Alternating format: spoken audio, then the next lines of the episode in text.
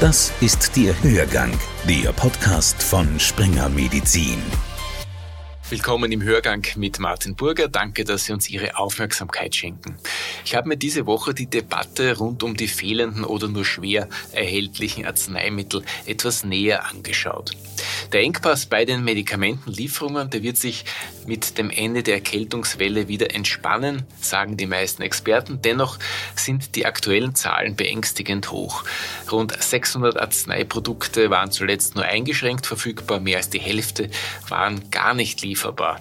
Antidepressiva, Krebsmedikamente, Hormonpräparate oder Schmerzmittel, all das findet sich auf der Engpassliste des Bundesamts für Sicherheit im Gesundheitswesen was es bräuchte?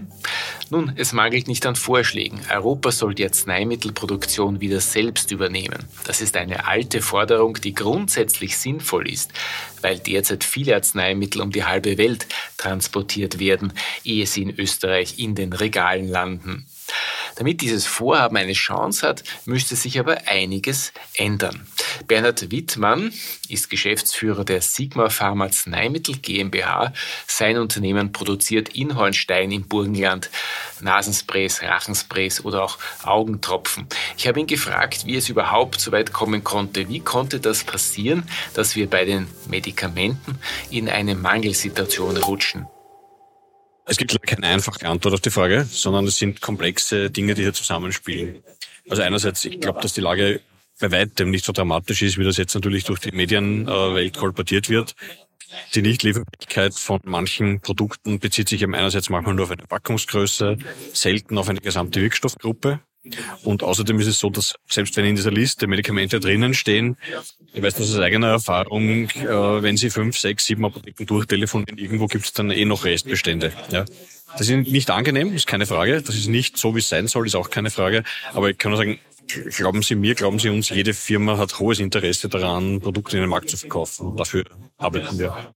Eine aktuelle Umfrage auf der Management-Ebene der Pharmaunternehmen hat gezeigt, dass sich die Branche erstens faire Preise in Österreich wünscht, zweitens Erleichterungen beim Erstattungsprozess und drittens höhere Anerkennung von Innovationen. So fasst Sozialforscher Peter Hayek die wichtigsten Ergebnisse der Umfrage kurz und knackig zusammen. So, und dann sehen Sie als wirklich negative Beurteilung mit Mittelwerten von 4,5 und 4,0 sind zwei Bereiche, nämlich die Einbindung der pharmazeutischen Industrie in den gesundheitspolitischen Entscheidungsprozess. Und deshalb habe ich vorher schon zu Beginn gesagt, es ist immer der Schnittstelle natürlich mit der Politik, also in dem Fall mit der Gesundheitspolitik gebaut und die Möglichkeit zu Preisanpassungen bzw. Inflationsanpassungen von Arzneimitteln. Das sind Themen, die die Branche ähm, unter den Nägeln brennt. Wie sieht die wirtschaftliche Situation in der Branche aus? Die sieht, da muss man sagen, es ist erstaunlich, es ist nicht sehr österreichisch, weil normalerweise sagt, um Gottes Willen, die Welt geht unter. Die derzeitige äh, Situation wird gut oder befriedigend bewertet, in keinem Fall schlecht. Das ist einmal ähm, die erfreuliche Botschaft. Also es schaut ordentlich aus, sagen wir es mal so. Es ist auch nicht überbordend jubeln, aber es ist in Ordnung. Aber, und das ist natürlich für uns immer das Interessante, auch als Marktforscher, wie wird die Zukunft ähm, gesehen? Und die Zukunft wird deutlich kritischer gesehen. Im Vergleich zu heute äh, wird sich die Lage in den, im nächsten Jahr günstiger, gleichbleibend oder ungünstiger einstellen. Und da muss man sagen, na, im besten Fall gleichbleibend. Das wäre noch die, die positive Botschaft, aber der Ausblick ist ein negativer. Warum dieser Ausblick negativ ist, das werden die Damen und Herren neben mir dann nochmal erklären. Und dann fasse ich jetzt nochmal ganz kurz zusammen die Key Findings. Erstens, wir haben also Rahmenbedingungen, die mittelprächtig beurteilt werden. Man sieht einen Änderungsbedarf bei der Preisgestaltung, bei der Erstattung und der Förderung und Finanzierung von Innovationen. Positiv wird betrachtet das wirtschaftliche Umfeld, das ist, ist nicht alles schlecht und die Ausbildung der Mitarbeiterinnen. Was wird negativ beurteilt? Das politische Umfeld, die Einbindung in die Gesundheitspolitik und die Preisgestaltung und Inflationsanpassung.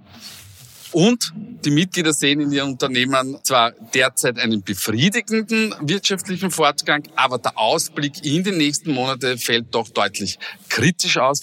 Und warum das so ist, das werden jetzt die Damen und Herren neben mir Ihnen erläutern. Dankeschön. Den Ball nehme ich auf und gebe ihn gleich weiter an den österreichischen Pharmaunternehmer Bernhard Wittmann. Ein höherer Medikamentenpreis und alle Probleme sind gelöst.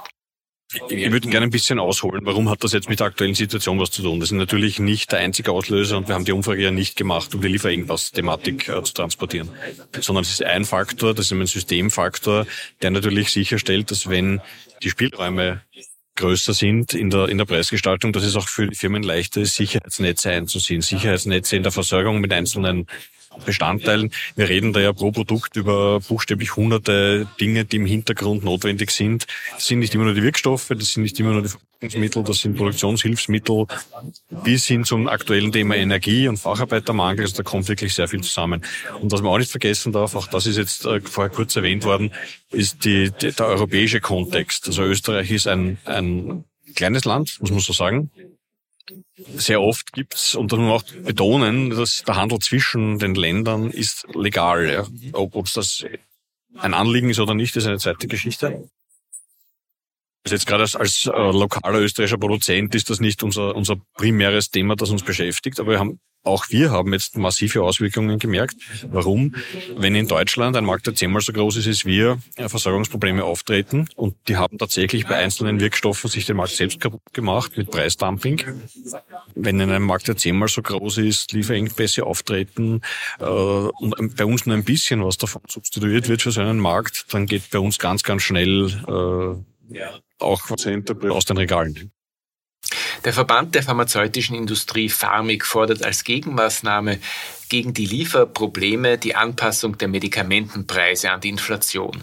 Was wir brauchen, ist, dass wir unsere Preise an der Inflationsrate anpassen können, sagt Pharmik-General Alexander Herzog. Er geht aber auch auf die aktuelle Lage ein. Dass wir in Österreich, aber in der gesamten Europäischen Union viele Produkte nur sehr schwer verfügbar haben. Das ist, wie wir es mehrfach ausgeführt haben, natürlich auch im Moment der starken Grippewelle und dem extrem grassierenden RPV-Virus zuzuschreiben, der alle Erwartungen von Expertinnen und Experten übertroffen hat. Es ist aber letztlich auch etwas, wovon wir als Industrie sehr lange gewarnt haben.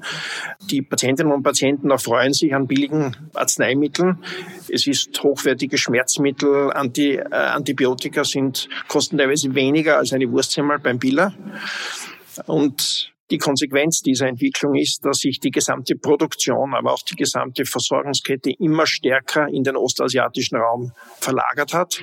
Das halten wir als nicht gut und wir finden, es ist dringend an der Zeit, alle diese Produktionen, alle diese Forschung, alle diese Entwicklung wieder zurück nach Europa zurückzuholen. Was es dazu braucht, ist, dass wir wenigstens die Preise unserer Produkte an die Inflationsrate anpassen können. Nicht einmal das können wir, wir im Augenblick. So schön es ist, wenn die eine oder andere Firma vom Staat jetzt im Zuge von Covid, im Zuge von der Energiekrise Förderungen bekommt, das ist wichtig, richtig und gut. Noch viel richtiger und wichtiger wäre es, wenn es unseren Unternehmungen ermöglicht werden würde, die Produkte zu einem wirtschaftlich tragfähigen Preis auch am österreichischen Markt zu halten. Im Moment werden Innovationen oder Medikamente, die entwickelt werden, natürlich primär auf Basis ihrer Kosten, ihres Preises betrachtet. Sie haben aber großen Nutzen. Ich habe gerade beim Thema Onkologie schon davon gesprochen, dass Patienten wieder eintauchen können in den Erwerbsbereich. Dass es, dass es um die Entlastung von Angehörigen, von Familienmitgliedern geht. Und auch das ist alles Nutzen, der sich niederschlägt, der auch Auswirkungen hat. Und das sind Punkte, die wir betrachten müssen. Das heißt, unser Appell ist ganz klar, dass wir Medikamente, die neu erforscht werden, die auf den Markt kommen, in ihrem Nutzen gesamthafter betrachten. Und dass wir auch schauen, dass wir den Zugang so gestalten, neu gestalten, neu denken, dass diese Innovation nicht nur im Krankenhaus, sondern auch im niedergelassenen Bereich schnell an den Patienten kommen und da den Nutzen haben und die Mission erfüllen, die wir, glaube ich, als gesamte pharmazeutische Industrie haben, nämlich hier ein Gesundheitssystem aufzusetzen, das nachhaltig ist und das tragfähig ist und das die beste Patientenversorgung ermöglicht. Und zuletzt hörten Sie Ina Herzer, die Geschäftsführerin des Pharmakonzerns Merck, Schaab und Dom in Österreich. Gar nicht erfreut über den Wunsch nach höheren Preisen ist Peter Lehner, Vorsitzender der Konferenz der Sozialversicherungsträger. Wenn ein Produkt nicht verfügbar ist, dann wird es nicht verfügbar, wenn es teurer wird. Ein höherer Preis führt nur dazu, dass die Gewinne der Pharmawirtschaft größer werden, sagt Peter Lehner. Es gibt auch die Forderung von Krankenhausapothekern, dass die Pharmabranche verpflichtet wird, Vorratslager im Land anzulegen. Dem wiederum erteilen die Pharmavertreter eine Absage. Das Notfallslager, ähm, das sehen wir als Industrie, also erweiterte Notfallslager durchaus kritisch. Es ist ja jetzt schon so, dass ein gewisser Vorrat von jedem Unternehmen auch gehalten werden muss im Land. Es ist auch jetzt schon so, dass nur weil das eine oder andere pharmazeutische Unternehmen kurzfristig, das heißt ein, zwei, drei Wochen nicht liefern kann, dass Produkte dennoch in, in der Großhandelskette und beim Apotheker lagernd ist. Das Produkt ist vorhanden. Es ist also kein Versorgungsengpass oft festzustellen, sondern nur halt ein Lieferengpass. Was die Erweiterung dieser Notfallslage betrifft, sehen wir das deshalb kritisch, weil in Zeiten, wo das Produkt europaweit nur eingeschränkt verfügbar ist, wenn ein Land beginnen würde, hier erweiterte Notfallslager aufzubauen, würde das blitzartig jedes andere Land in der Europäischen Union machen. Mit der Konsequenz, dass wir dann die Situation hätten, wie das berühmte Toilettenpapier im März 2020, was genau aus diesem Grund auf einmal nicht mehr verfügbar war. Und ich glaube, damit würden wir das Kind nur mit dem Bade ausschütten.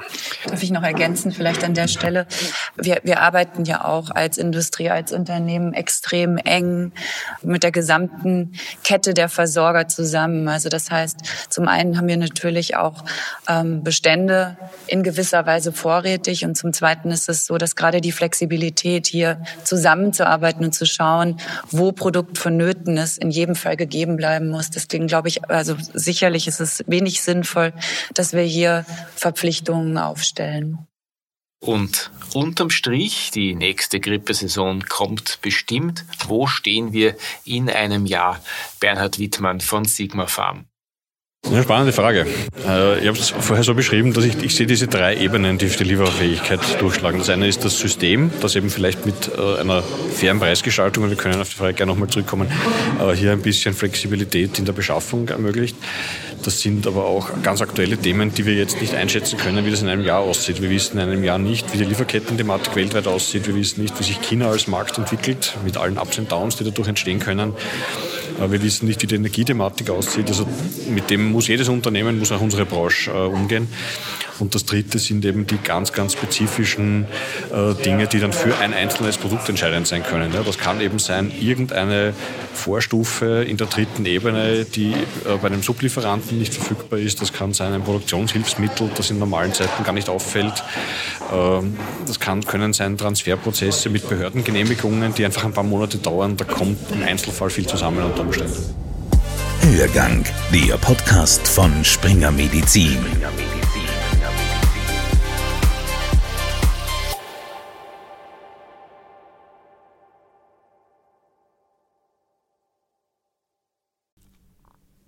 Sie wollen keine neue Podcast-Folge mehr verpassen?